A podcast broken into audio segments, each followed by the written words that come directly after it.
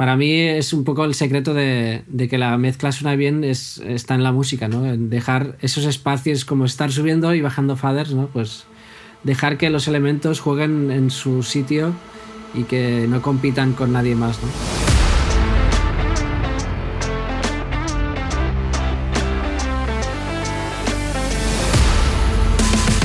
Bienvenidos a Notas de Audio, en donde cada episodio entrevisto a profesionales de la industria del audio y la música con el fin de acercarte a sus conocimientos y experiencias. Si eres músico, productor o ingeniero y quieres aprender de los mejores, estás en el lugar correcto. Hola a todos y a todas, en el episodio de esta semana tengo conmigo a Jordi Matas. Jordi es un músico, productor, ingeniero de sonido y multiinstrumentalista. Como productor e ingeniero, Jordi ha grabado y producido más de un centenar de artistas como Ferran Palau, El Petit de Caleril, Ana Andreu, Alice, Nuria Graham, Marta Knight, Jorge Drexler, Big Thief, Da Sousa, Luis Cabot, Iris Deco, Marco Mesquida, Gonzalo del Val, Alon Tallar, Yogi, Gemma Aire, Pelmoon, Gorka Urbisu, entre muchos otros más. En este episodio Jordi nos cuenta su historia desde sus inicios, cómo los escasos recursos que tenía para grabar sus primeras producciones impulsaron su creatividad y cómo la pasión que desarrolló por la ingeniería y la producción musical lo llevaron a convertirse en el productor que es a día de hoy. Jordi también entra a fondo en la filosofía detrás de sus producciones, las herramientas, hardware y microfonía que utiliza y sobre todo la importancia del arreglo de una producción y cómo este impacta directamente la calidad final de la mezcla. Estoy muy contento de poder tener a Jordi con nosotros en el episodio del día de hoy y de que podáis aprender de un profesional con la experiencia y bagaje de Jordi. Así que, si esto suena interesante, con todos vosotros, el episodio del día de hoy.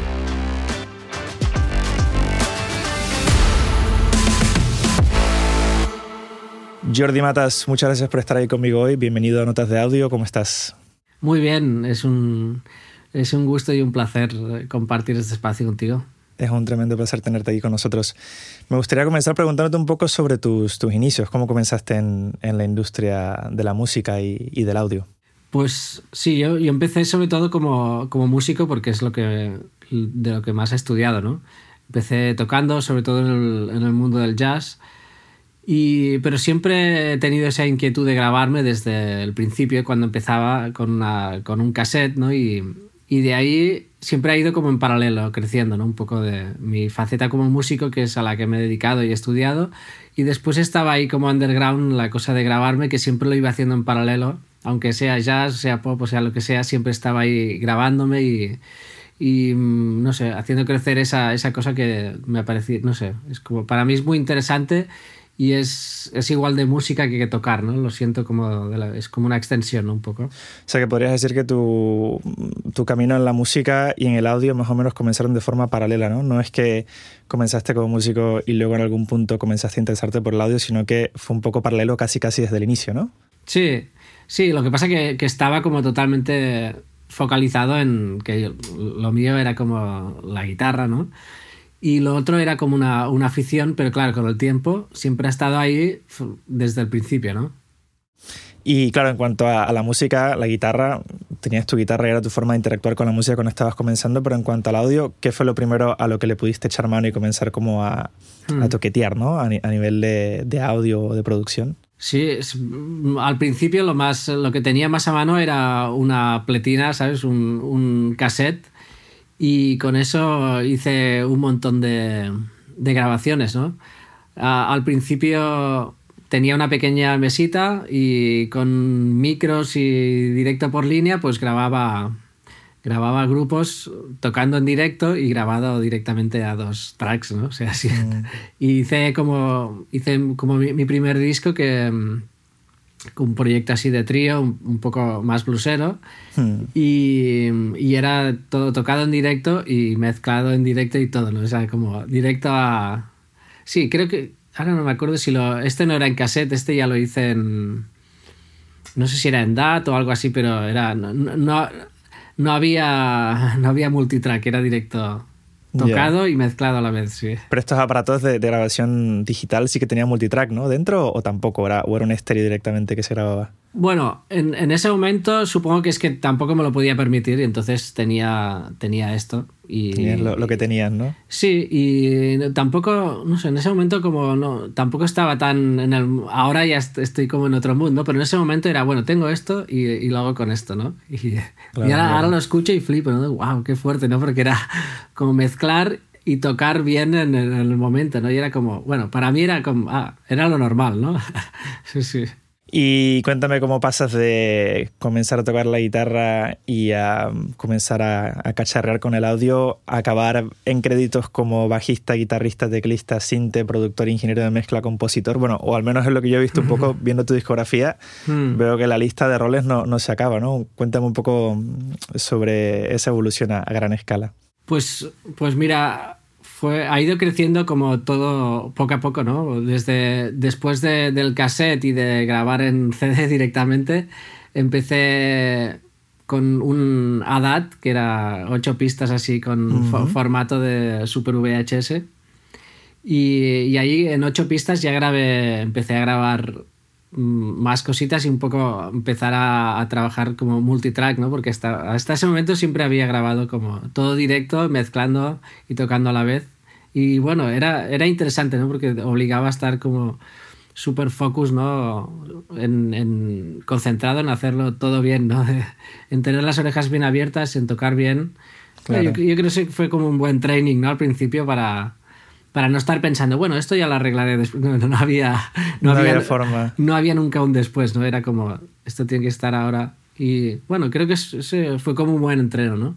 Luego pasé con, en, ocho pistas y empecé a hacer eso en ocho pistas y en esa época pues hacía un montón de sesiones cada semana y cada semana grababa. Sobre todo más a nivel jazzero así, ¿no? Pero cada semana estaba grabando, tenía una habitación grande y, y cada semana grababa y me servía como de práctica de música y de, y de estudio, ¿no? También. Y ahí empecé a hacer como un primer disco que no, que no salió nunca, que era como solo se lo regalé a amigos así para Navidades, donde tocaba así con un poco música más, más pop, porque a toda mi familia les encanta música rock y música pop y de golpe era, bueno, mm. voy a hacer algo que puedan entender un poco. Qué guay. porque la música jazz que hacía, bueno, o sea, yo sabía que no era como su, su cosa, ¿no? Tampoco. Es para, para incomprendidos, ¿no? Un poco. Y, nada, hice como este, este disco así que, que, es muy divertido, pero solo queda ahí como para, para, amigos. Y ahí empecé ya como a grabar a otra gente y, y empecé a tocar, de, fue como de poco a poco empecé a tocar con bandas así más de, de pop y de, y de ahí ya me fui fui trabajando cada vez más grabando y, fue creciendo esta, este otro lado que era el, de grabar y de producir.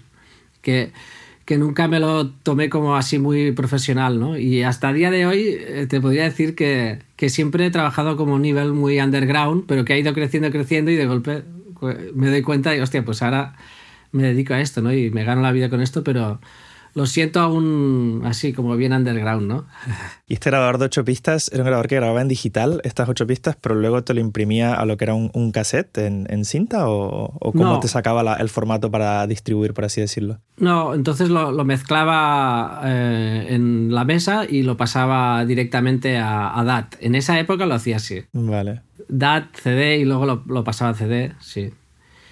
Y mm, luego ya empecé con el ordenador un poco al cabo, porque estos formatos ya quedaron, era difícil conseguir cintas, eh, todo y que tenía una calidad muy buena, pero ya, entonces ya empecé con el ordenador y, y bueno, todo más complicado con el ordenador. ¿Y cuáles fueron tus, primeros, tus primeras experiencias ya más de cara profesional en lo que es la, la producción musical?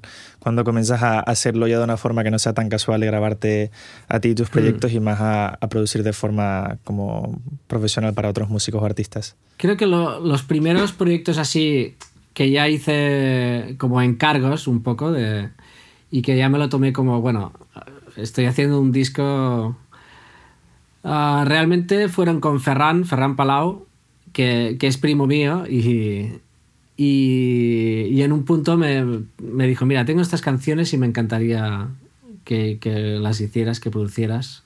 Y él me las dejó y ahí escribí como un montón de arreglos para, para cuerdas, para vientos, y, y fue muy divertido, ¿no? Porque realmente empecé como a, a, elaborar como poder meterme en esto de producir, pero ya en serio. Y después de Julian Heinemann, no sé si conoces, una cantante de... No, me suena, pero no. ¿Y, y este es el primer disco de Ferran, que es el Al agua del Rierol? Rierol, sí. Vale. Ese es el... Podría decir que ese como el primer disco de producción un poco serio ya que, que hice así como por encargo. Y de, y de Julián hay uno que se llama True Gods. Y este fue el, segundo disco que grabaste y mezclaste. Bueno, así como en plan serio podría decir. Antes ya había hecho... En el mundo del jazz ya había, había mezclado más discos, pero como así a nivel de producción, porque los, los discos de, de, jazz son como, me lo tomaba más como esto, grabarlo y mezclarlo casi en directo, ¿no? Pero esto ya era como más a nivel de producción. O sea, en estos discos hiciste de productor, eh, de ingeniero de grabación y de mezcla también, ¿no? Sí, todo. ¿Y con la Julián tenías algún vínculo así como lo tenías con Ferran y por esa razón de ese vínculo trabajó contigo? ¿O ya en ese momento, por el trabajo que habías hecho con Ferran, tenías alguna especie de nombre dentro de, del nicho? Aún. Es que realmente Julián tocaba con ella y teníamos pues esa relación de, de que, que, tocábamos juntos y entonces pues ya me dijo, haría que produjeras esto, ¿no? ¿Y cómo fue para ti esa experiencia de, esas primeras grabaciones ya más a nivel profesional, de, encararte con un disco entero, tener que hacer toda bueno, la producción, grabación y, y luego la mezcla, que eso en, su día, bueno, 2012 tampoco fue hace tantos, tantos años, pero aún así esa figura del ingeniero, ¿no? De grabación especializado, del ingeniero de mezcla especializado, todavía era una figura que más o menos era eh, estaba presente en la industria, ¿no? Y debería ser raro, ¿no? Tú como hmm. músico, productor e ingeniero hacerlo todo, ¿no? Ya, es que es, eso que te decía, que, que, siempre he trabajado como a ese nivel tan underground que, mm, que realmente era difícil como acceder a... Para poder pagar todo eso tenías que tener como un respaldo de discográfica y a, este nivel ni Ferran ni Julián lo tenían aún. Entonces era como, bueno, una manera de, poder empezar esto y a un nivel económico más, más barato, ¿no? Yo, yo ya tenía mi, experiencia yendo a estudios porque en esa época sí que grababa muchos discos de jazz que iba, iba a un estudio de, de Girona que se llama 44.1 que tenían una, una buena NIF y, grababa ahí en directo y mezclaba en el estudio, todo analógico. Ya tenía como esta, un poco esta experiencia a nivel analógico, ¿no? De, hacer discos en estudio, pero luego, bueno, me llevaba esto un poco a casa y, lo hacía con mis, eh, con mis propios cacharros, ¿no? Con tus herramientas, ¿no? Sí. Y mm, durante esa época ya comenzaste a, montar como lo que sería tu, propio home studio o, ya lo tenías en marcha por lo que habías ido coleccionando con los años de hmm. grabadores y o algo micrófono? Sí, sí, ya tenía, en ese, en ese momento tenía un, un local en, en mi pueblo y en casa tenía así un poco de home studio, entonces entre los dos espacios pues eh, grababa siempre he tenido como un, material así muy portable y entonces eh, nunca he dependido de tener como un estudio o como mi sala así súper bien. Siempre he confiado más en, ir a sitios distintos, ¿no? A grabar. Tal vez igual pues ir a grabar las voces a, un estudio o a un espacio concreto, ¿sabes? Y me llevaba mis, mi material. Y esto también bueno, me ha permitido como tener sonidos distintos, ¿no? Y no, no pensar solo como en tener mi espacio y grabar siempre ahí. De hecho, es que nunca he tenido como un estudio así. He tenido como home studio para poder hacer cosas en casa, pero cada vez, en cada proyecto es como me planteo, bueno, este proyecto realmente mola ir ahí en este espacio. Pienso un poco más eh, en qué le conviene al, al proyecto, ¿no? Que, a, lo que estoy haciendo, ¿no? Conviene un sitio roomy o conviene hacerlo en un sitio...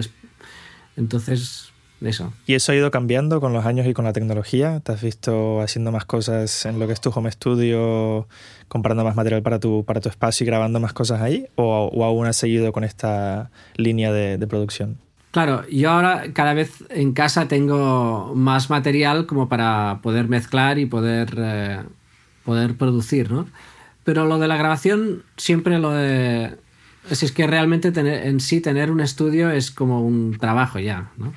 Y, hago demasiado, hago muchas cosas, ¿no? O sea, estoy tocando en directo siempre, eh, estoy mezclando, entonces realmente he pensado que lo, lo, de tener estudio, pues de momento no lo... O sea, tengo un sitio en casa para trabajar, pero para grabar siempre prefiero ir a otros sitios donde, donde tenga todo el material en buen estado y, poder elegir sitios que suenen bien, ¿no? Porque a veces pues mi habitación no es que suene especialmente bien para grabar, y que sé, una batería. Entonces me gusta pensar, no, hostia, pues para este disco quiero ir a este estudio o, o alquilo una casa y no sé, siempre me ha parecido divertido hacerlo así. Pero lo que es la parte más entonces de producción y mezcla sí que lo haces por lo menos hoy en día ya casi 100% en tu, en tu estudio, ¿no?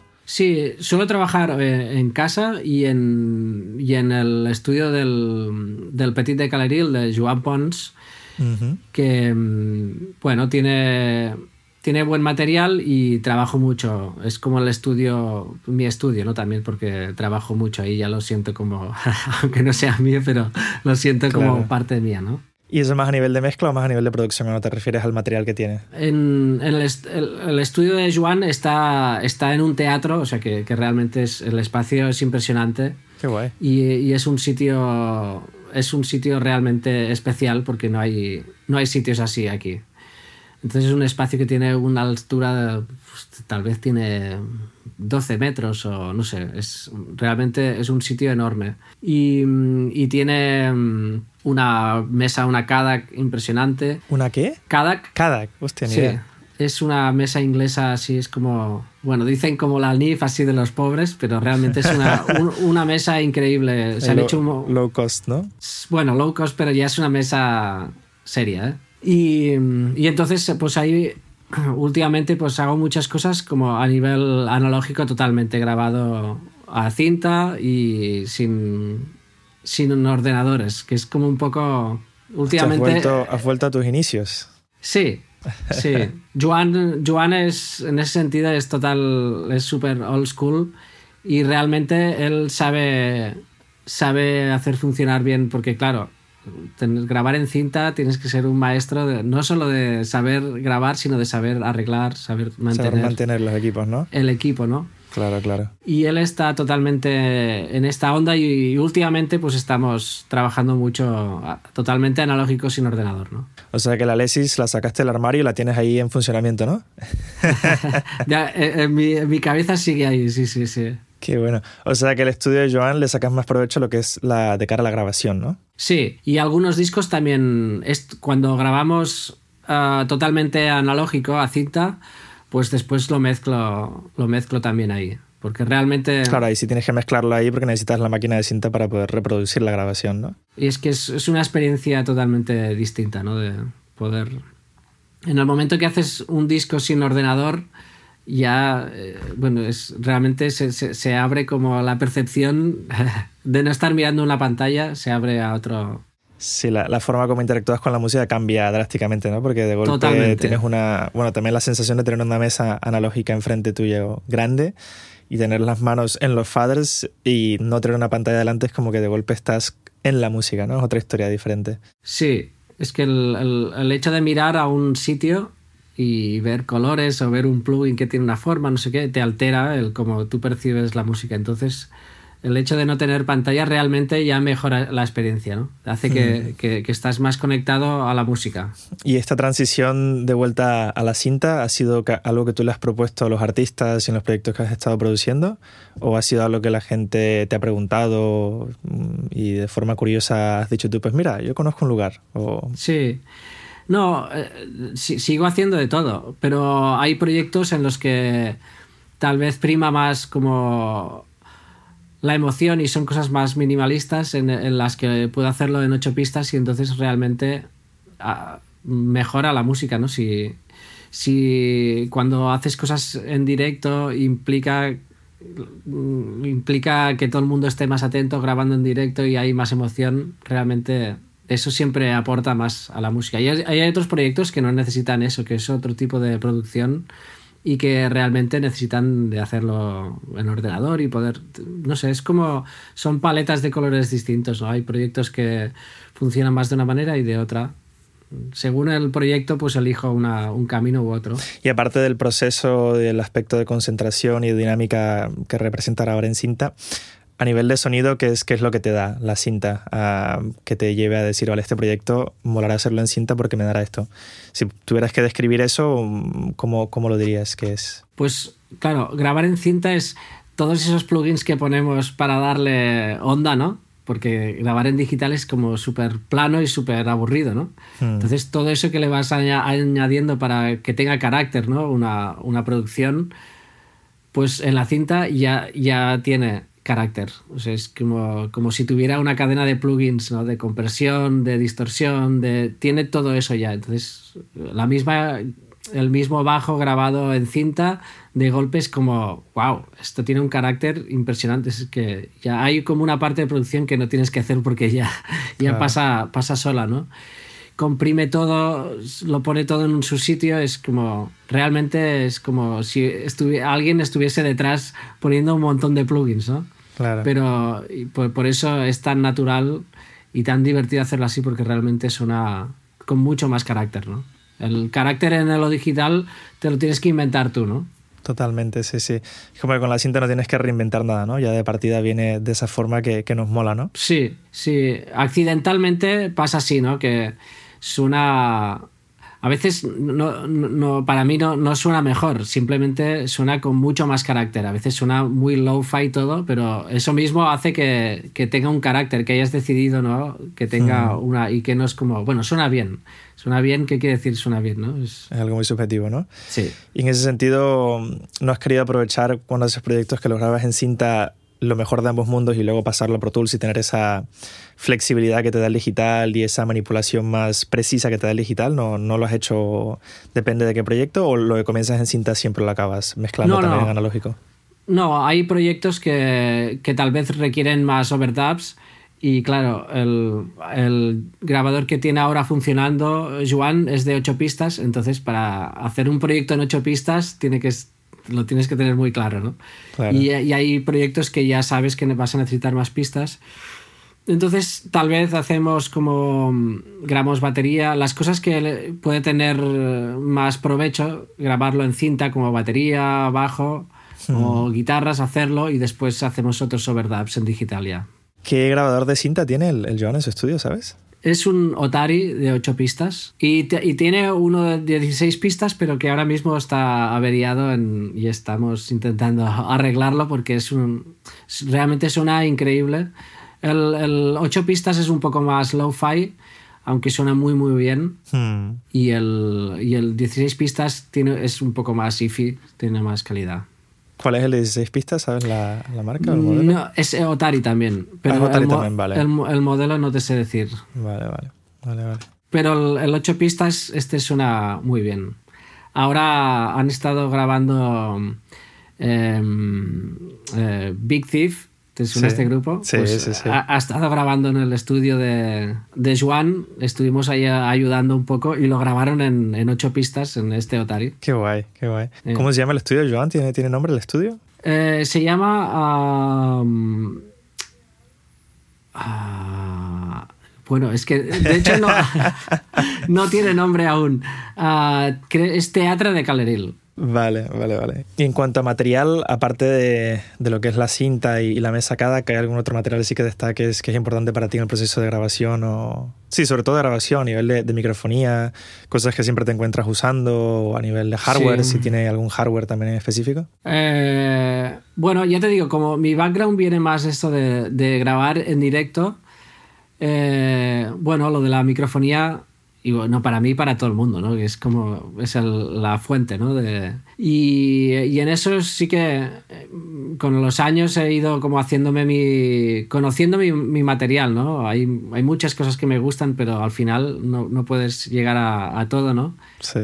Estuve unos años que fueron muy interesantes, que había una, una, em- una empresa de alquiler aquí que se llama FX Rentals, que no existe ya, y tenía una sede en, en Inglaterra, y entonces podía alquilar un U67 Telefunken, El vintage, ¿no? el vintage, y esto, o Neumanns, o al- previos increíbles. Entonces, para cuando tenía grabaciones, alquilaba siempre material de super top, ¿no? Y lo alquilabas desde Inglaterra y, lo traía, y te lo traían. No, no, no. Tenían en, en San Cugat, tenían un, un sitio y fue una pena porque, bueno, esta empresa, pues eh, supongo que con, el, con el- la crisis y todo cerró.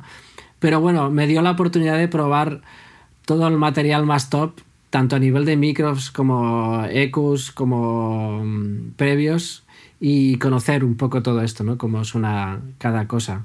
Claro, claro, claro. Y después poder invertir en, cosas que ya conocía, ¿no? ¿Y qué son esas cositas que has ido invirtiendo a lo largo de los años? Cuéntanos un poco. Bueno, de microfonía realmente tampoco no, tenemos nada súper especial, cosas bien estándar, pero como, como son los calls, como son... Eh, eh, AKG 414 antiguos, algunos micros así más vintage, Electro Voice, uh, Bayer Dynamic, eh, no sé, tenemos Flea así tipo 47, que es un buen micro.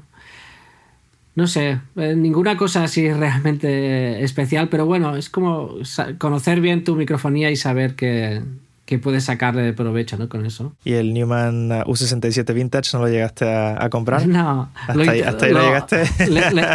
Le, seguí la pista, ¿eh? porque sé que luego vendieron todo este... Cuando cerró, mucho material se lo quedó Call and Play. y, lo llegué a alquilar alguna vez en, en Call and Play porque tienen, aún tienen material para, para alquilar. Ah, mira, eso está guay saberlo. Sí, tienen algún material de grabación pero ya todo lo así vintage se lo, lo vendieron. Y bueno, una pena, porque era muy interesante de poder alquilar este material. Sí, no, es una lástima porque realmente cuesta mucho encontrar microfonía de alta gama de estudio claro. y previos y hardware de alta gama de estudio para alquilar. Es muy difícil. Siempre encuentras más microfonía y equipo directo, pero de estudio no, no suele ser tan fácil. Eh, pues Jordi, Mm, estuve escuchando un poco tu discografía. Bueno, hice una playlist, no sé si la pudiste mirar, que es una playlist que incluiremos en, las notas del episodio para todos los que nos están escuchando. Sí, sí. Y realmente todo suena impresionante. Aconsejo mucho que la escuchéis. Em, pero entre ella hay un par de trabajos que me gustaría destacar que me gustaron mucho.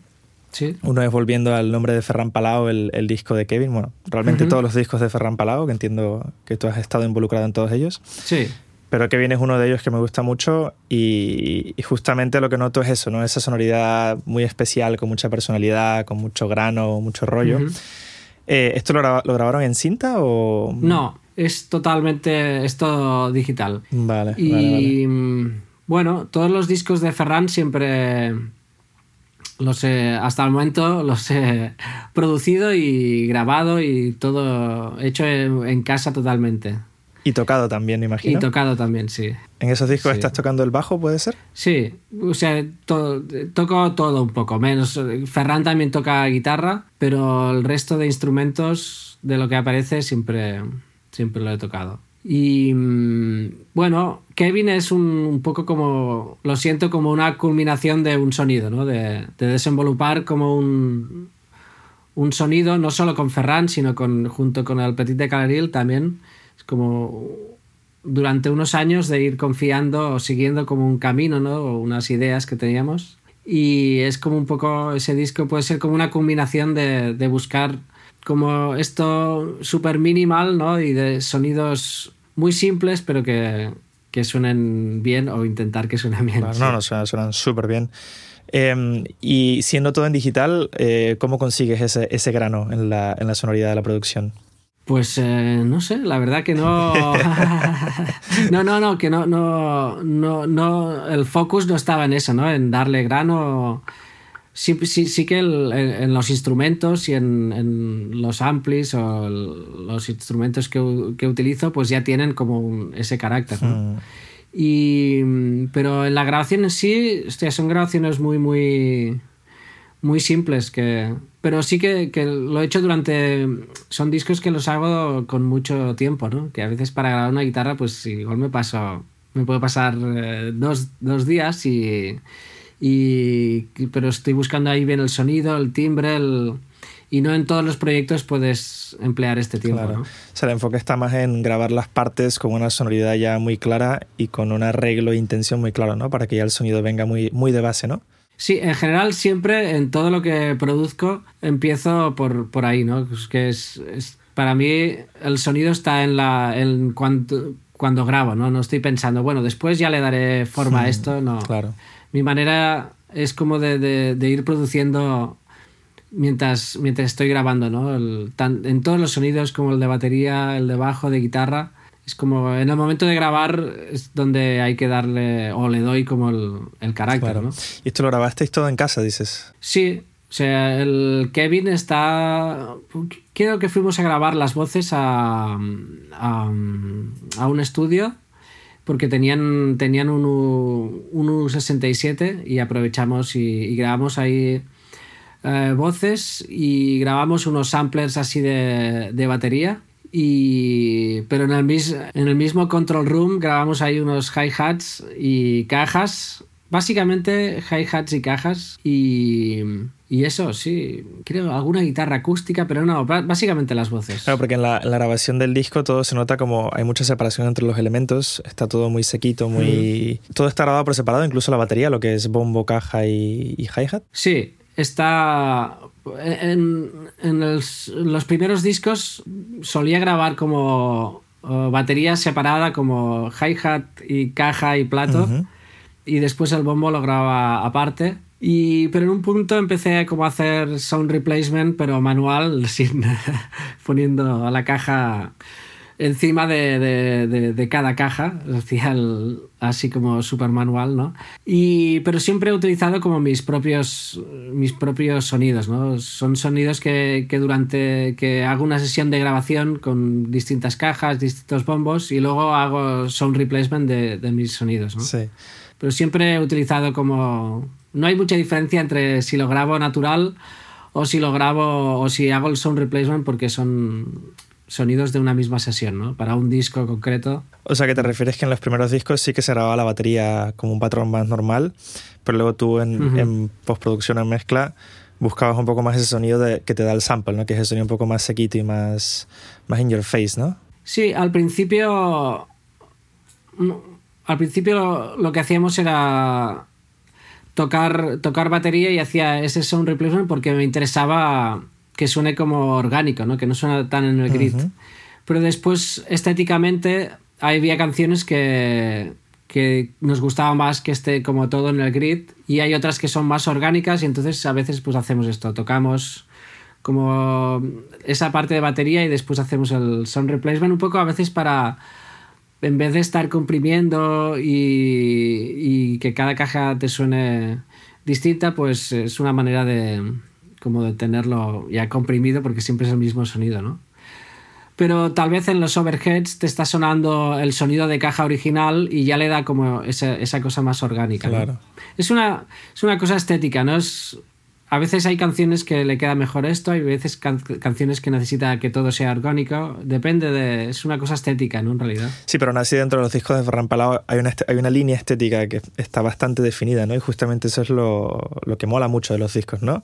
Que hay un rollo global que, que tiene la misma emoción y que transmite mucho, ¿no? Eh, no sé si me quieres hablar un poco de, cómo llegasteis a ese concepto de, producción así muy minimal, muy, muy sencillo, pero con mucho gusto, porque, porque todo sigue esa línea, ¿no? Incluso la, la, voz y la intención de cómo canta Ferran también sigue esa línea, ¿no? Ya te digo que ha sido como un, un proceso de, de, trabajo como de un, sí, diría como de seis años, así más o menos, ¿no? De, de tener esta idea clara de lo que queríamos hacer y en cada disco y, llevándolo un poco más al extremo, ¿no? Y a mí siempre, todo, en general, todo lo que produzco, intento que sea lo más minimal que se pueda, porque es mi, bueno, es lo que sé hacer yo, ¿no? Siempre que cuando intento poner muchas cosas ya no me suena bien y, y para mí mi manera de, de producir es bueno, intento construir con lo mínimo, ¿no? Si hay, tengo la sensación de que si le quito una pieza ya se me desmonta el arreglo, pues ese es el punto en el que está bien, ¿no? O sea, como si pongo una pieza y es como para que esté ahí en el fondo, que no se oiga, bueno, pues no hace falta.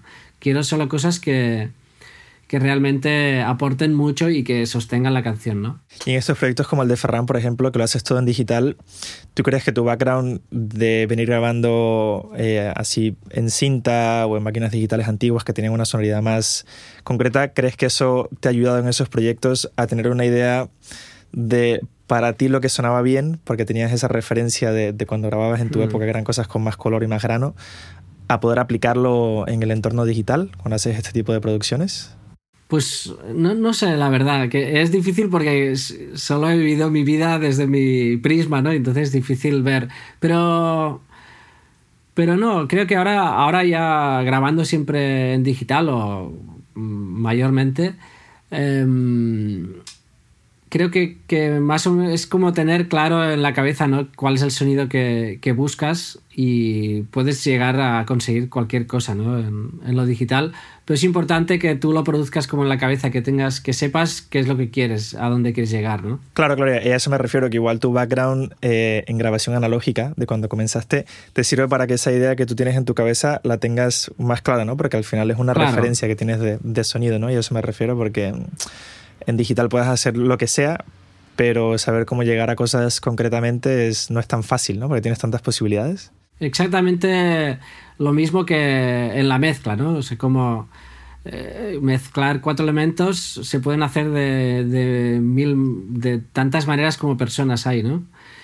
Entonces, la cosa es que tú lo oigas, oigas ya cómo lo quieres, qué es lo que quieres oír, ¿no? Entonces, eh, en, en, lo digital o como sea lo puedes conseguir, pero tienes que tenerlo como en la cabeza, ¿no? ¿Qué es lo que, qué es lo que quieres, ¿no? Sí, yo soy muy fan del sonido de batería y del disco, como comentábamos antes, pero del bajo también. ¿Me quieres contar uh -huh. un poquito de cómo consigues esa sonoridad en el, en el bajo? Pues es un, es un bajo Thoman, un, un, Beatle bass de estos. Pondremos una, un pito de censura en la palabra Thoman, ¿no? Como quieras. No, mentira. Es, es lo que es. es eh, porque un montón de gente ¿no? me ha preguntado, pero este, este bajo, ¿no? este sonido, o en directo que lo toco también. Yo te iba a decir, un... es un Hofner, ¿no? De, del 60. no. Es eh, sí, un bajo que costaba 120 euros. Hostia, y, bueno. y, nada, le, le, puse unas cuerdas de estas entorchadas planas que me costaron 60, que era, costaba. Casi igual que el bajo, ¿no? La mitad que del bajo. Y se las puse hace como 10 años y tiene las más cuerdas desde hace 10 años. Hostia, qué bueno. Y, y he grabado todo, todo con este bajo y me encanta. O sea, he, he, tocado como en estudios a veces que voy y hay un Hofner del 60 o hay un Precision hay un... Son bajos que es, molan mucho, pero no sé, es como que este sé lo mismo, ¿no? Sé, sé cuando produzco el sonido en mi cabeza, sé cómo llegar ahí, ¿no? Desde mi, mi instrumento. Qué bueno. ¿Cómo se llama el, el, el bajo, o sea, el, la marca del modelo? Es eh, Harley Benton Beatle Bass de... Beatles Bass. O sea, es una emulación de Hofner, imagino, o, sí, o basado sí, sí. en la. con Eso un poquito de, de, semicaja no acústica. Eso es. Es como el bajo de los Beatles, pero así en plan barato. ¿Tienes alguna DI o, o previo favorito para grabar el bajo por línea? Suelo utilizar un previo Universal Audio, un 610 que es así de válvula. Sí. Y es, estos es como un poco unos previos que he utilizado para grabar todo mi material tengo este y luego tengo uno de Universal Audio también, pero que es de, um, de transistores. Y a veces para según qué cosas, pues favorece más el sonido por los transientes y todo. Tal vez eh, para grabar caja o batería funciona mejor con el de transistores y pero por ejemplo bajo pues suele quedar muy bien con el, con el de válvula, ¿no? Claro, el 610 que tiene esa válvula te da un tono un poquito más redondo y una respuesta un poco más lenta que igual te sí. abraza un poco más, ¿no? El tono del bajo. Sí. Y ya el 610 tiene directamente entrada de, de instrumento, ¿no? Sí, es un, es un, como un, un buen equipo, ¿no? El, sé que tiene un poquito de eco por aquí también y puedo... Pero vamos, sí, es, sí, el sonido directo ya siempre me ha gustado. Claro. ¿Y el de transistor cuál es? ¿Qué, qué modelo es? es? Se llama Solo 110. Vale. No es nada fancy, ¿eh? es un material así bastante normal, pero... Este es el, el, Solo 110, es el que es una cajita así como con un asa arriba, ¿no? Pequeña, eso ese es. puede ser. Vale. También eso, eso que te decía, de tener material portable, ¿no? Que pueda llevarme a algún sitio y que sea fácil de... Y mm, te quería preguntar, ¿quién mezcló el disco de, de Ferran? Yo, sí, sí. En... Ah, ¿lo mezclaste tú? Sí, sí, sí. Eh, bueno, pues suena increíble, suena increíble. Sí, ya, ya, te digo que, que, el secreto un poco de, este, de estos discos es que, que hay muy pocos elementos y, y, un poco la idea es de, de no sé, una, algo que, que sé que me funciona es eh, los arreglos, ¿no? Como hago arreglos, ¿no? Que donde está la caja no suele haber nada más que la caja. Hmm. Eh, donde está. Es, es, algo que está hecho en los arreglos, ¿no? Realmente. Y esto hace que suene mejor la mezcla, ¿no? Porque si no, si no está luchando la caja contra otra cosa, o cuando canta Ferran no hay nada que esté ahí detrás, no sé, para mí es un poco el secreto de, que la mezcla suena bien, es, está en la música, ¿no? En dejar esos espacios como estar subiendo y bajando faders, ¿no? Pues dejar que los elementos jueguen en su sitio y que no compitan con nadie más, ¿no? Totalmente. O sea, ya hay un empaste y un encaje desde el arreglo que luego en la mezcla te facilita mucho el, trabajo, ¿no? Y ya si has grabado los sonidos ya con esa, con esa intención sonora, por así decirlo, ya, mm. ya el, sonido está muy bien conseguido, la mezcla casi casi que es un poco aumentar eso, ¿no? Pero, pero ya viene ya viene de base la, la, mezcla, ya suena bien, ¿no? Sí, porque desde el principio no son discos que pienso, bueno, ahora cuando llegue al final mezclaré el disco, ¿no? Es que ya, ya lo estoy mezclando como desde el principio porque tengo estoy pensando ya en cómo, cómo va a sonar, ¿no? Desde, el, desde el principio, ¿no? Y es algo que en todos mis proyectos de, como de producción siempre tengo en cuenta, ¿no? De, estoy no solo es como la música, sino estoy viendo ya la mezcla, un poco cómo, cómo funcionan estos elementos juntos, ¿no? Claro, pero en ese sentido nunca has, durante la producción del disco, nunca has pensado que igual podría como llegar a sonar mejor y que por esa razón sería conveniente apoyarte a un ingeniero de mezcla para que esa persona como le dé ese extra que igual tú aunque tengas la visión muy clara, como la has estado escuchando tanto tiempo, igual hay ciertas cosas que se te escapan. ¿No, no, te ha pasado como ese proceso o ese pensamiento en, la, sí, la cabeza? Sí, sí, totalmente. Porque con, con esto tengo una relación de, de amor y odio, ¿no? También con lo de mezclar.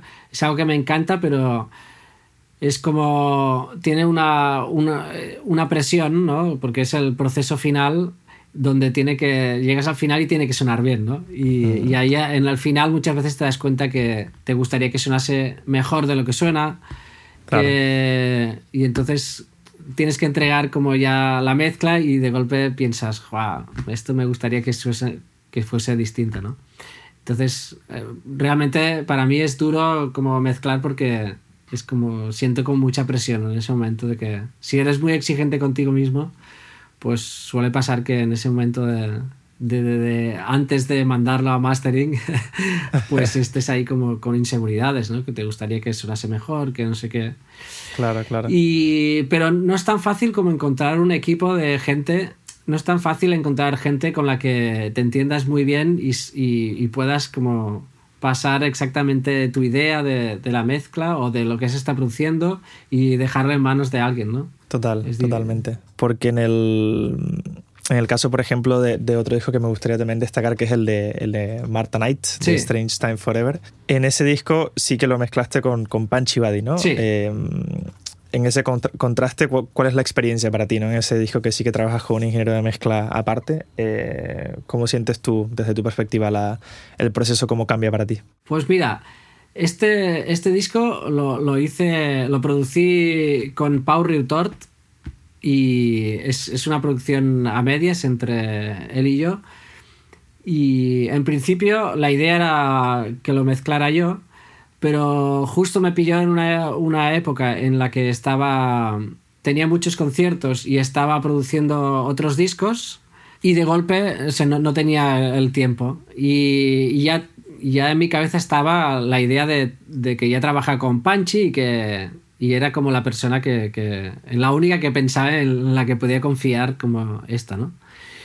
Y, y bueno, realmente fue como de las primeras veces de que, que, que, pues que entregué como el material, ¿no? Y era y entre Pau y yo, pues eh, hicimos ese trabajo de poner en común ideas y de y realmente, pues eh, funcionó muy bien, ¿no? Porque que en un primer momento sí que es como difícil, ¿no? Porque tú tienes cosas muy claras y como transmitirlas, pero una vez y empiezas a hacer este ejercicio y, y, ves que más o menos puedes ir trasladando tus ideas, pues es como también un alivio, ¿no? De, y de, golpe poder traspasar ese, ese trabajo a alguien y que y dándole unas indicaciones llegas tal vez más lejos de lo que habrías llegado tú, ¿no? Claro, bueno, también es ese proceso como de, de soltar ese bebé, ¿no? Que has estado trabajando y cuidando por tanto tiempo y ponérselo en las manos de alguien más que, aunque, Sí, sí, sí, aunque le tengas confianza, esa persona no ha estado tan involucrada hasta ese momento en el proyecto, ¿no? Y también es ese proceso emocional, ¿no? De, de soltar un poco, ¿no? Totalmente. Sí, sí, sí. Sí. Está- estoy más acostumbrado a hacer eso en el, en el mastering porque de alguna manera es, es eso, ¿no? Que, que todo, todo lo que se está trabajando se lo pones en manos de alguien que tiene la capacidad de darle un vuelco o no. o- y ya en el mastering ya siento un, un poco eso, ¿no? Que de golpe, wow. Mejora, ¿no? Bueno, mejora a veces o cambia o... O cambia, es verdad, o sí, sí. es puede pasar de todo, ¿no? O, o de golpe empeora, ¿no? También. Sí.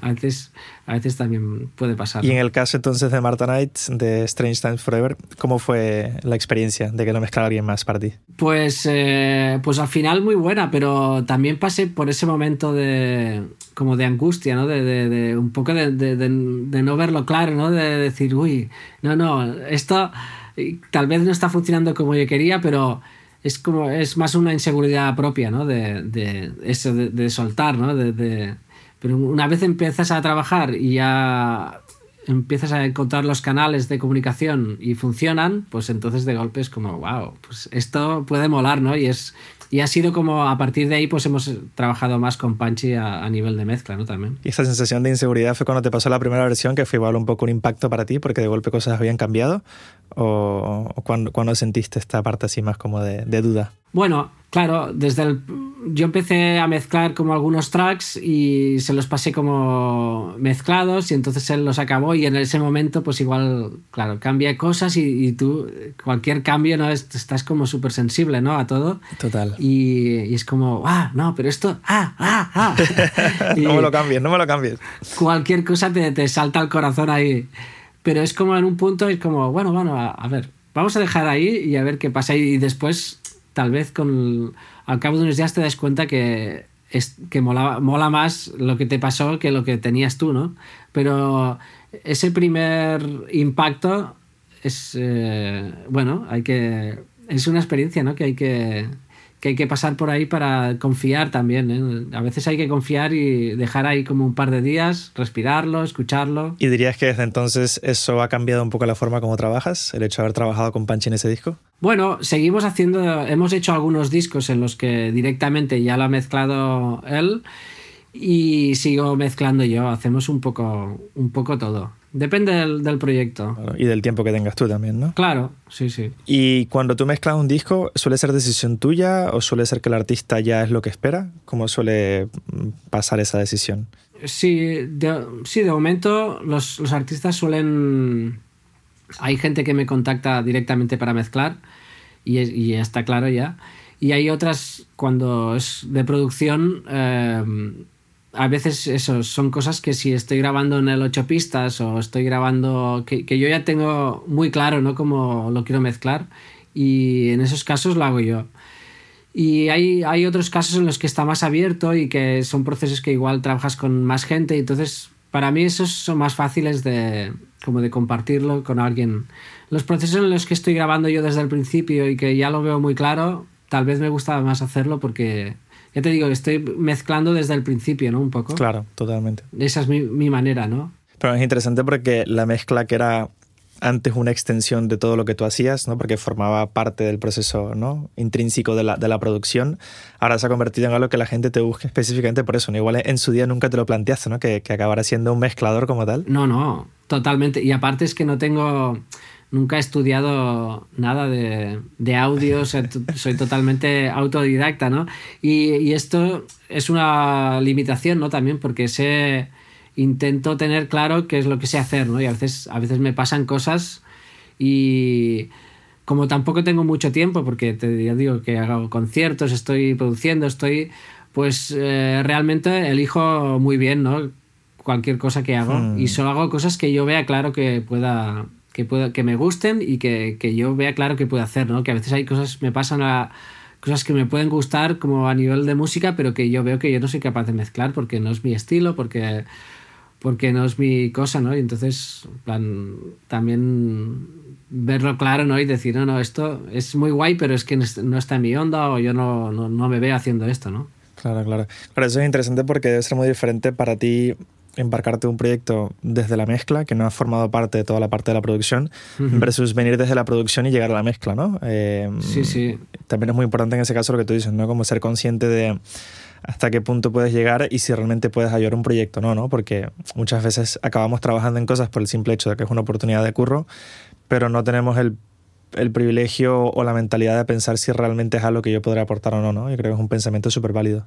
Claro, es, es, lo que me, que me ha pasado, ¿no? Un poco con el tiempo que eh, empezado, me han, han, empezado a pedir a trabajar de, de ingeniero de mezcla y no tengo no tengo como suficiente background como para mezclar cualquier cosa entonces, eh, la cosa es eso, elijo muy bien, escucho muy bien lo que me mandan y, y decido si me veo mezclándolo o no. Porque no, no puedo mezclar cualquier cosa sé, sé, hacer como ciertas cosas eh, con las que me veo capaz, ¿no? Y intento ser como sincero, ¿no? En esto y también para pasarlo bien yo, ¿no? Porque es, si claro, sí, sí.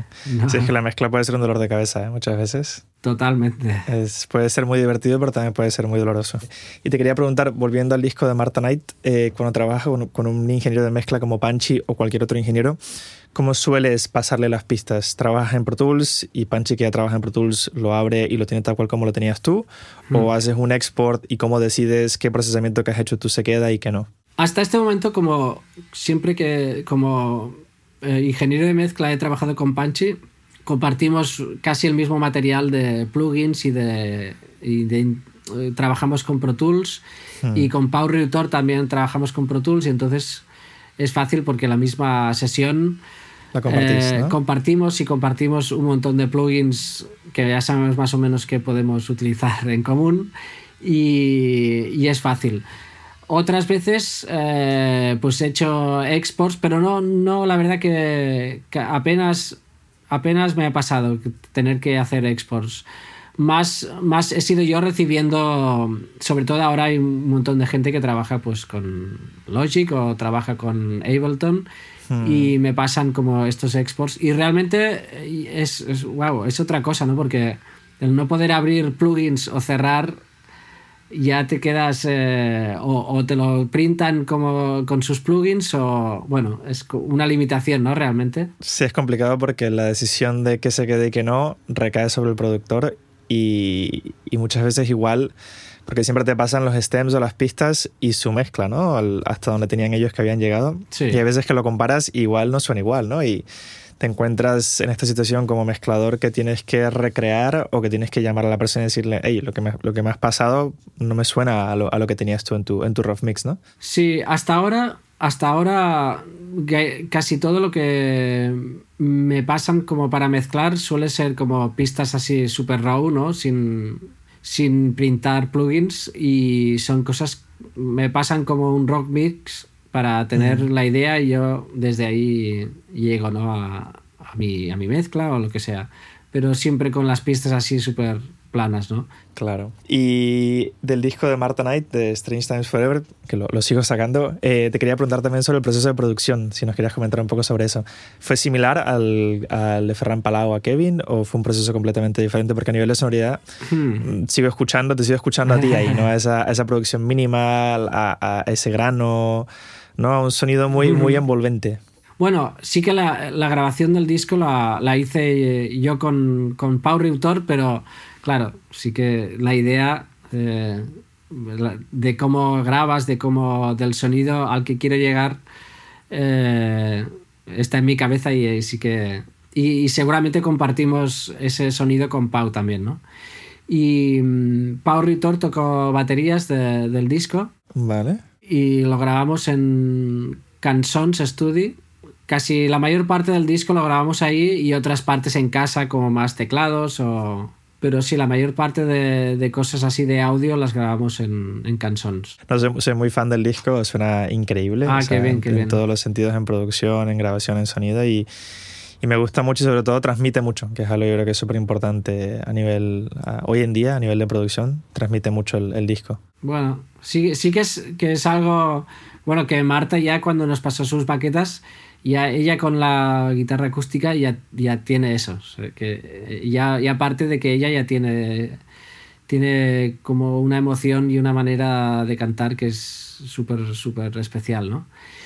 Y sí, y es, es algo que cada vez más más eh, hecho en falta ¿no? en, en, los discos, ¿no? que sean como emocionantes. Sí, bueno, cuesta mucho llegar a eso. Yo creo que gran parte de eso es lo que tú comentas de que el arreglo esté muy bien hecho y sobre todo el, que sea lo justo y necesario, ¿no? Que es complicado porque pensarías, claro, entre menos pongo mejor porque menos trabajo hay, porque hay menos elementos y, y hay que hacer menos cosas pero encontrar ese elemento que, cumple esa función y que te llene ese espacio sin la necesidad de que tú sientas que hay que añadir más cosas es, es, complicado. Y de ahí viene también el hecho de que tú comentabas de que igual te pasas dos días grabando una parte de guitarra, pero porque estás buscando algo muy concreto, ¿no? Y una vez que lo consigues, eso funciona y ya esa necesidad de hay que añadir algo más se, se desaparece, ¿no? Sí, sí. Yo creo, ya te digo, que es como. No, no es que esto es como mola y es así, ¿no? Simplemente es que yo lo siento así y hay otra gente que, que de golpe construye cosas como con mil pistas y mil cosas y me encanta, ¿sabes? Y es, es guapísimo y, y simplemente es que cada uno siente como las cosas a su manera. Yo tengo a mí empieza a construir algo y cuando he puesto tres pistas ya es como, ya está, ya está. No, no le quiero poner. No, siento que si le pongo algo más ya estoy como empeorando, ¿no? Y a veces aún se le puede poner un montón de cosas y va a mejorar mucho. Pero a mí me pasa al revés, ¿no? Que tiendo, ¿sabes? A lo Cuando ya suena un poco bien, digo, ya está, ya está. Nos quedamos aquí, ¿sabes? Porque tiendo a. Sí, a. A, a, grabar poco y que es, intentar que suene bien con poco, ¿no? Ese es mi, como yo oigo la música en mi cabeza, ¿no? Y mm, si quieres ya vamos un poco acabando, voy haciendo las últimas preguntas. Una de ellas que te quería hacer era a nivel de mezcla, si me quieres hablar un poco del proceso, de cómo lo haces, eh, si lo haces 100% in the box o si, bueno, como comentabas antes, imagino que depende mucho de la producción, sobre todo cuando son proyectos que es 100% análogo, pues es análogo, pero cuando haces, por ejemplo, lo de Ferran Palau, que me decías que era más eh, como hecho en casa y más digital, entre comillas, eh, ¿cómo sueles hacer la mezcla? ¿Tienes algunos equipos que has ido adquiriendo que forman parte de tu workflow de mezcla? Habla un poco de eso. Totalmente in the box. Eh, cuando todo lo que mezclo en casa es. Eh, ya te digo que intento darle todo el, el carácter en la grabación y, y que los instrumentos el sonido de cómo grabo, con la habitación grabo un montón de rooms o de, no sé, que, que realmente el sonido esté ya en la grabación, ¿no? Y después mm. el resto es totalmente in the box, intento tener, tengo como un máster de, de, plugins que, que, conozco y que funcionan y es como mi, mi, mesa de mezclas, ¿no? De alguna manera. Es Una cadena de mastering te refieres, ¿no? En lo que sería tu, tu máster, tu canal de máster en el, en el proyecto, ¿te refieres? Eso es la que me hace funcionar es como un poco emular como una mesa de mezclas o algo así, ¿no?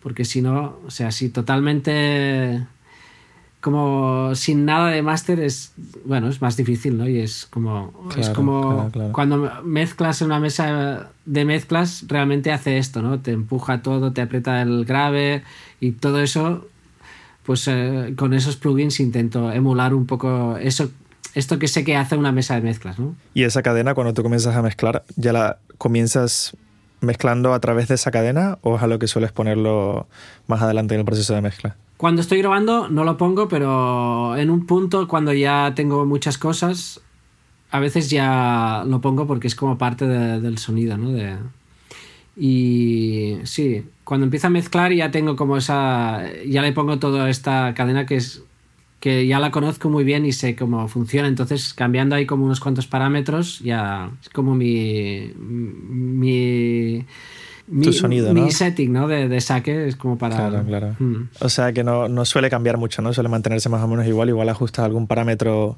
eh, en relación a... O sea, entre los plugins, pero la cadena más o menos suele ser la misma. La cadena suena, suele ser la misma, entonces depende. Hay veces que tengo un plugin de cinta puesto para emular un poco más, eh, un carácter un poco más vintage, pero hay veces que tal vez por estética no, no es eso lo que necesita, entonces pues este lo apago y no sé, tengo como unos cuantos ahí que puedo poner y con el tiempo pues he ido añadiendo y como cambiando un poco esta, estos settings, sí.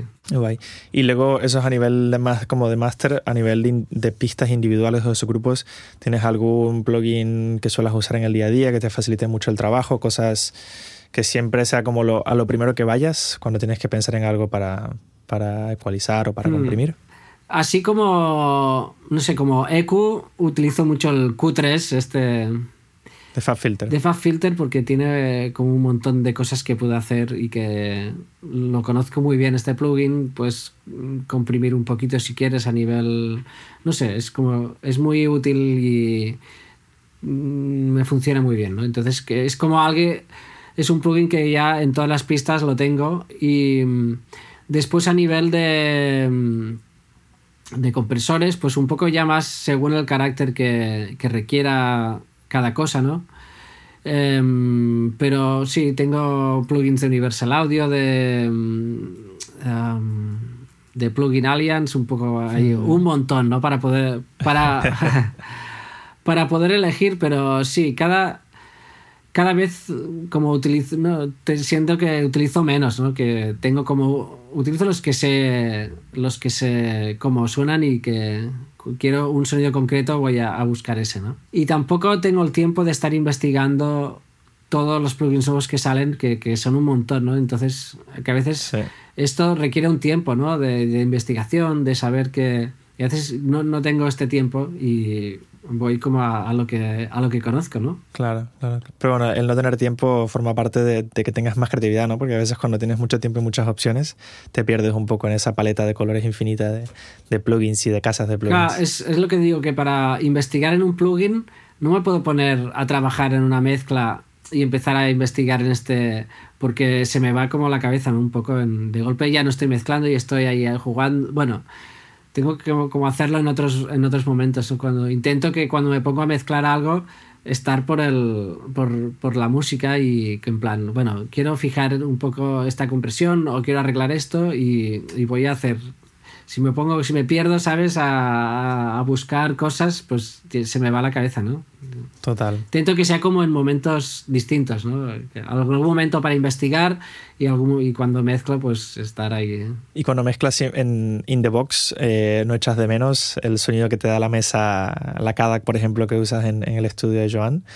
Eh, no sientes como que hay cosas que igual se te dificultan más conseguir, que lo consigues más rápido cuando mezclas claro, sumando. Todo el rato.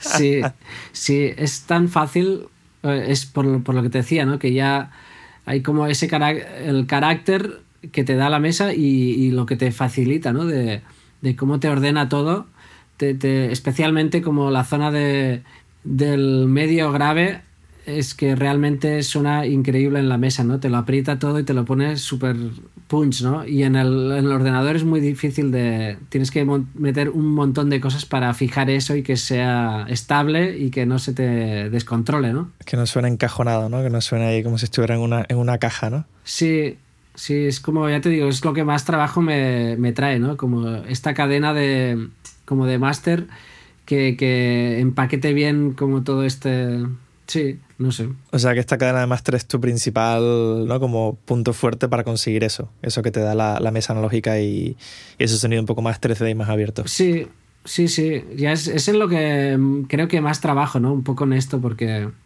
porque realmente los sonidos ya sé como de los instrumentos de cada cosa, ya sé como cuando grabo, como lo quiero, pero un poco parte del secreto también creo que es eso, ¿no? De tener tú, de cada, de cada ingeniero de mezcla, ¿no? De como, cuál es su cuál es su máster, ¿no? Cuál es su donde construyes, ¿no? Hmm. Y esta cadena de máster, cuando pasas al ingeniero de mastering para hacer el, el, máster, ¿la mantienes o, sueles quitar cosas para que la persona de mastering tenga más hmm. margen para trabajar? Solo como el limitador que tengo en el, al final, ¿no? Eh, lo suelo quitar o a veces solo lo rebajo un poco de, que no, no, limite tanto y ya esto. Solo, solo con eso ya. Porque, claro, a veces me acuerdo que al principio que, que, que Yves a veces me decía, no, no, pásamelo sin nada ya, pero es que sin nada se desmonta, ¿no? No puedo, no, funciona, ¿no? Y, Y sí, realmente es que es, es, es el sonido, ¿no? Es como, como lo pega todo, ¿no? Ese es el máster, eso. Entonces, hay que dejar como ese margen, ¿no? Para que el que masteriza pueda apurar un poco porque tiene mejores herramientas, ¿no? Para hacer eso. Pero, pero tampoco se lo puedes pasar muy con mucho margen porque si no él tiene que reinventar una mezcla que tú ya, ya la tenías funcionando con tu, con tu empaste. Es que es, es parte de la música y de, del carácter, ¿no? Eso, si, si no sería como construir otra vez y no, no funciona, ¿no? Totalmente. Y de todos estos roles que cumples dentro de las producciones y las mezclas y las grabaciones, ¿tienes algún rol que consideres el tuyo como principal a día de hoy? Uh, la verdad, la verdad que no, que estoy como a tiempo a tiempo partido siempre estoy produciendo, mezclando algo y tocando, girando en directo. Y seguramente donde tengo más no sé, tengo más experiencia, eh, pues es tocando, ¿no? Y es que es lo que he pasado toda mi vida haciendo. Pero. Como músico, ¿no? Sí. Pero, claro, van pasando los años y cada vez estoy más metido también en el rol de, de esto de mezcla y ya me cuesta como imaginarme como solo tocando en directo y no hacer esto también, ¿no? Que lo, lo pienso, ¿no? Me voy haciendo más grande cada vez y pienso, hostia, ¿hacia dónde quiero dirigirme, no? Solo y la verdad que me cuesta porque seguramente como ingeniero de mezcla es lo que menos me siento identificado, ¿no? Porque lo hago de una manera muy intuitiva y, como te decía, cuando yo lo veo claro que puedo hacer algo, lo hago, pero si no, no es... Tal vez la producción y lo que tiene que ver más con el arreglo y la música es donde me siento más fuerte, ¿no? Vale. Pero bueno, en esa diversidad es donde está la, la, belleza, ¿no? Porque eso es lo que te mantiene entretenido y te mantiene siempre como creativo, porque vas cambiando de escenario, vas cambiando de contexto, de, de circunstancia, y eso también hace que tu creatividad fluya. Sí, es que, no sé, eh, igual tampoco hay que elegir entre, ¿no?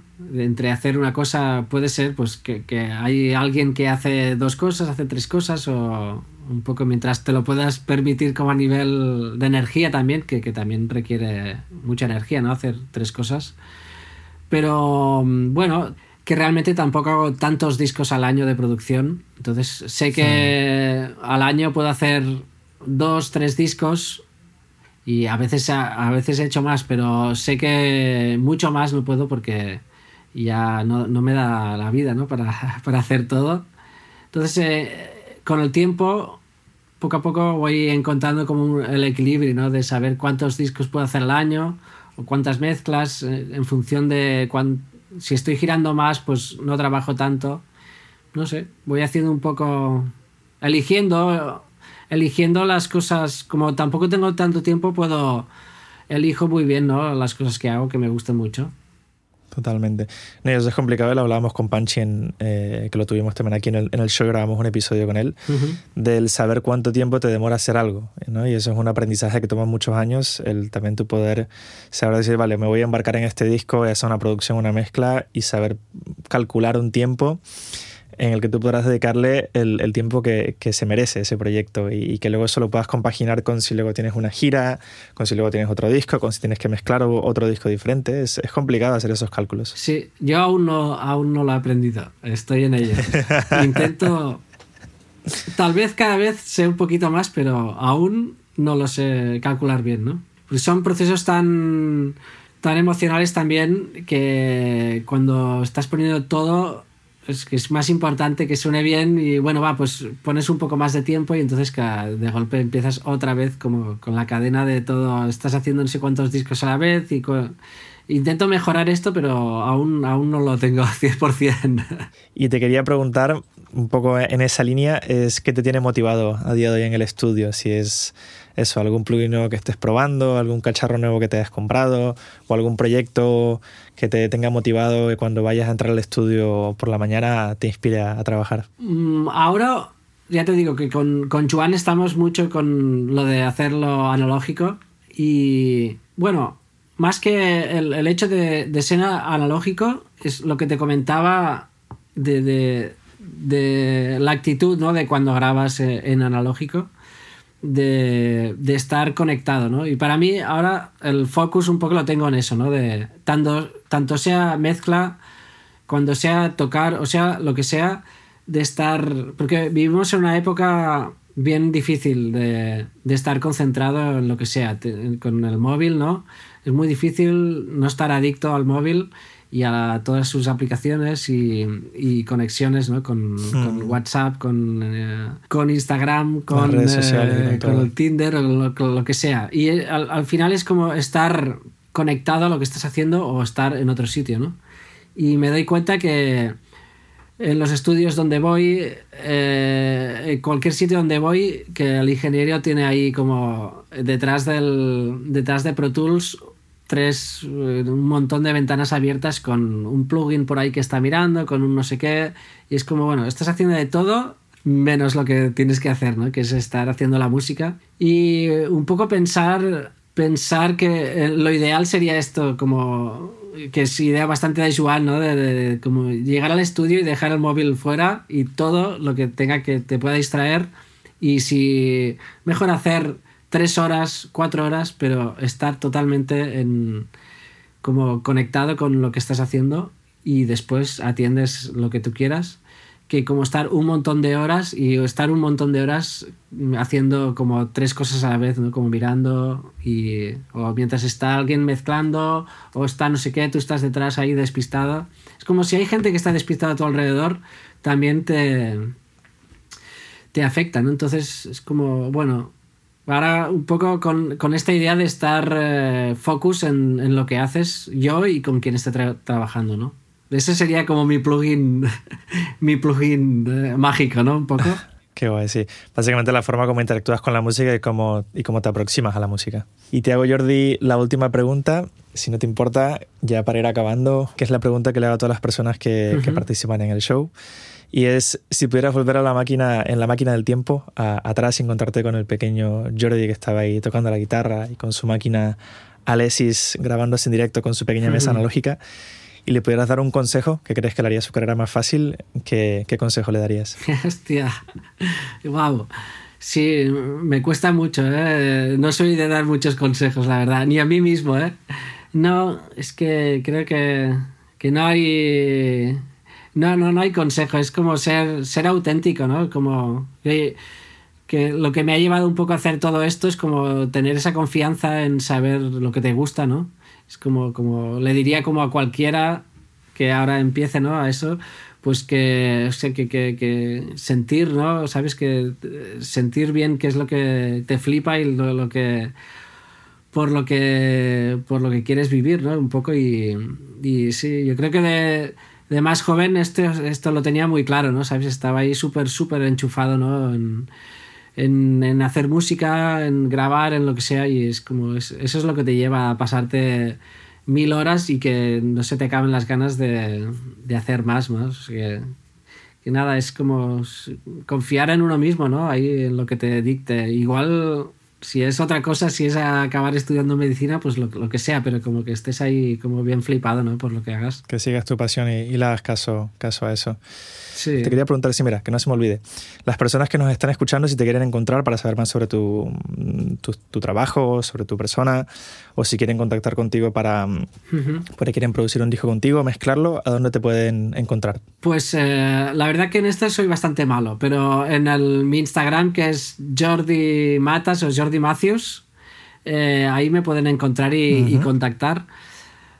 Y, y, sí, no, ya te digo, como siempre estoy bien liado, pues eh, tampoco he tenido tiempo ni de, de, hacer mi página web o de tener... Pero bueno, más o menos la gente llega, acaba llegando a mí preguntando por ahí.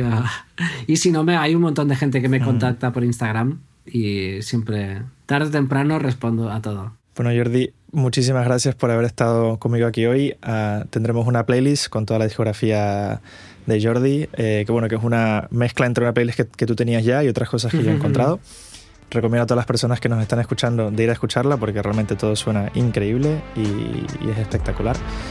Jordi, muchas gracias de nuevo y nos vemos la próxima. Muchas gracias a ti, un placer. Muchas gracias por escuchar Notas de Audio.